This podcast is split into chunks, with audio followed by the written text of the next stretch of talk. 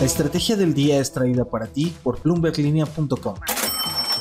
Muy buenos días. México no vio el pico de inflación en el tercer trimestre y Banjico lo sabe. Porsche sube y dos grandes tecnológicas caen. Además, en México la propuesta de eliminar el horario de verano está avanzando. No olviden hacer clic en el botón de seguir de este podcast y activar la campana para que ustedes puedan recibir la alerta de un episodio nuevo cada mañana. ¿De qué estamos hablando?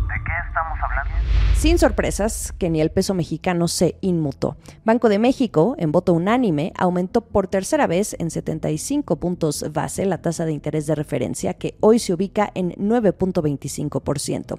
Pero esa no es la noticia esta vez. Vamos a centrarnos en las perspectivas de inflación. ¿Se acuerdan que la expectativa era que alcanzara su pico en el tercer trimestre? Bueno, pues eso termina hoy, es 30 de septiembre. El tiempo se acabó y no se le ve bajar. Tanto que el Banco Central Mexicano en su comunicado del anuncio de política monetaria el jueves recorrió su estimado.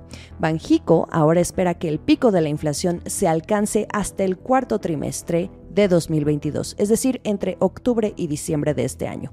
Lo que Banjico esperaba era que la inflación se ubicara en un 8.5% en promedio en el tercer trimestre que termina hoy, en el periodo julio-septiembre, para después comenzar a ver un descenso hacia el 8.1% en promedio en el cuarto trimestre. Pero ahora ven que se ubique en 8.6% en el tercer trimestre y que se mantenga en ese nivel en el cuarto trimestre. Algunos analistas aquí hacen un apunte en el que probablemente Banjico se esté quedando corto. Recordemos también que la meta de Banjico es regresar al objetivo de 3%, pero eso ya se ve hasta el tercer trimestre, pero de 2024, en dos años. Así que muy probablemente vivamos con una inflación elevada hasta entonces. Aquí la carrera la sigue ganando la inflación y Banjico intenta controlarla con decisiones cautelosas y apegadas al ritmo de la Fed.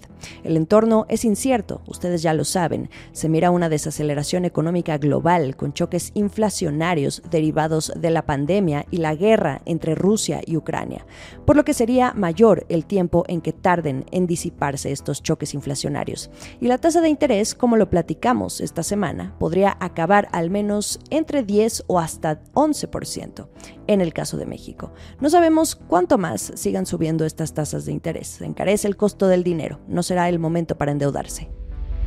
Acciones y reacciones.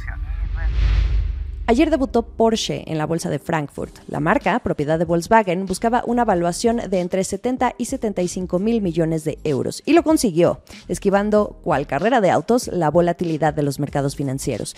Porsche vio subir las acciones en su debut casi en 3% hasta los 84.88 euros por título, frente a un descenso de 2% que vio el DAX, que es el principal índice alemán.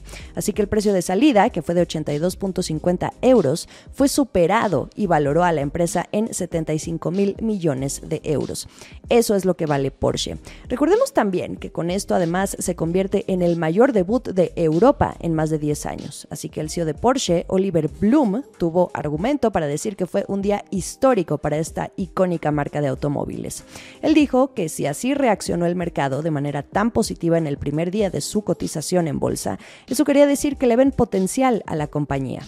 Esta salida a bolsa de Porsche le va a ayudar a Volkswagen a recaudar fondos para invertir en sus planes eléctricos a futuro, mientras que los inversionistas ya pueden tener ahora un cachito de esta empresa automotriz. En otras noticias. Y la que tuvo un mal día fue Apple. Sus acciones se desplomaron después de que Bank of America cambiara su recomendación al advertir una menor demanda de iPhones por parte de los consumidores.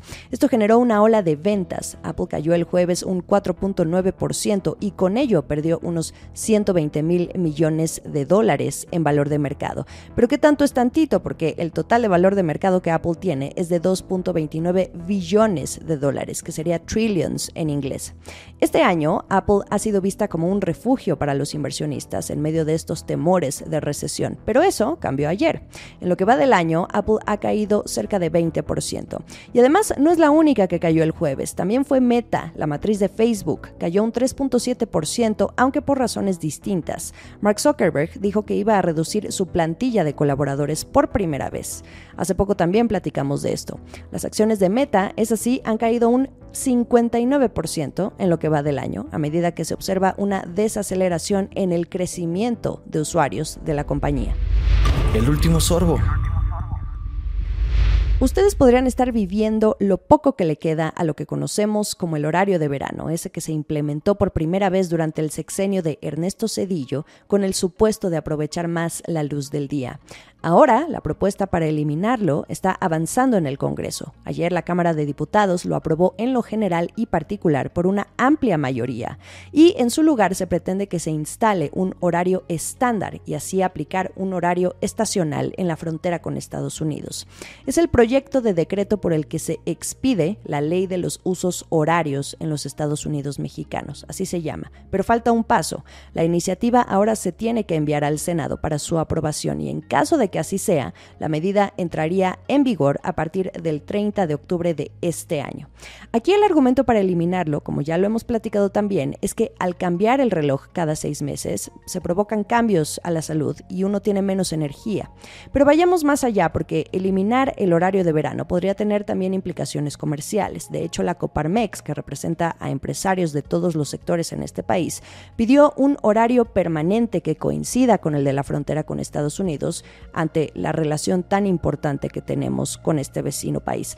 También aquí entran los mercados bursátiles. Algunos analistas consultados por Bloomberg Línea no ven grandes implicaciones. La realidad es que habrá que ajustarse sí o sí al horario de apertura de las bolsas en Nueva York.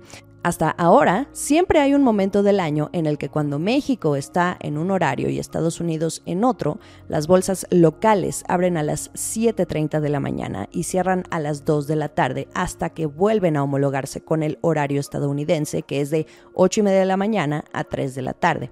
El sentimiento es que no habrá mayor impacto, quizá al principio, pero tendrá que ver más con los hábitos de analistas, operadores y casas de bolsa. Como decía, falta un paso, el Senado, pero la eliminación eliminación del horario de verano está avanzando y puede que sea casi un hecho. Llegó el fin de semana y también el fin de septiembre y se acaba el tercer trimestre también.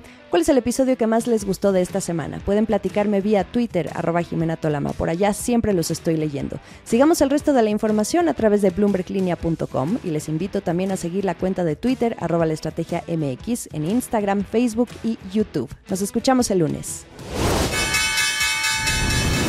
Esta fue la estrategia del día, escrito y narrado por Jimena Tolama, producido por Arturo Luna y Daniel Hernández.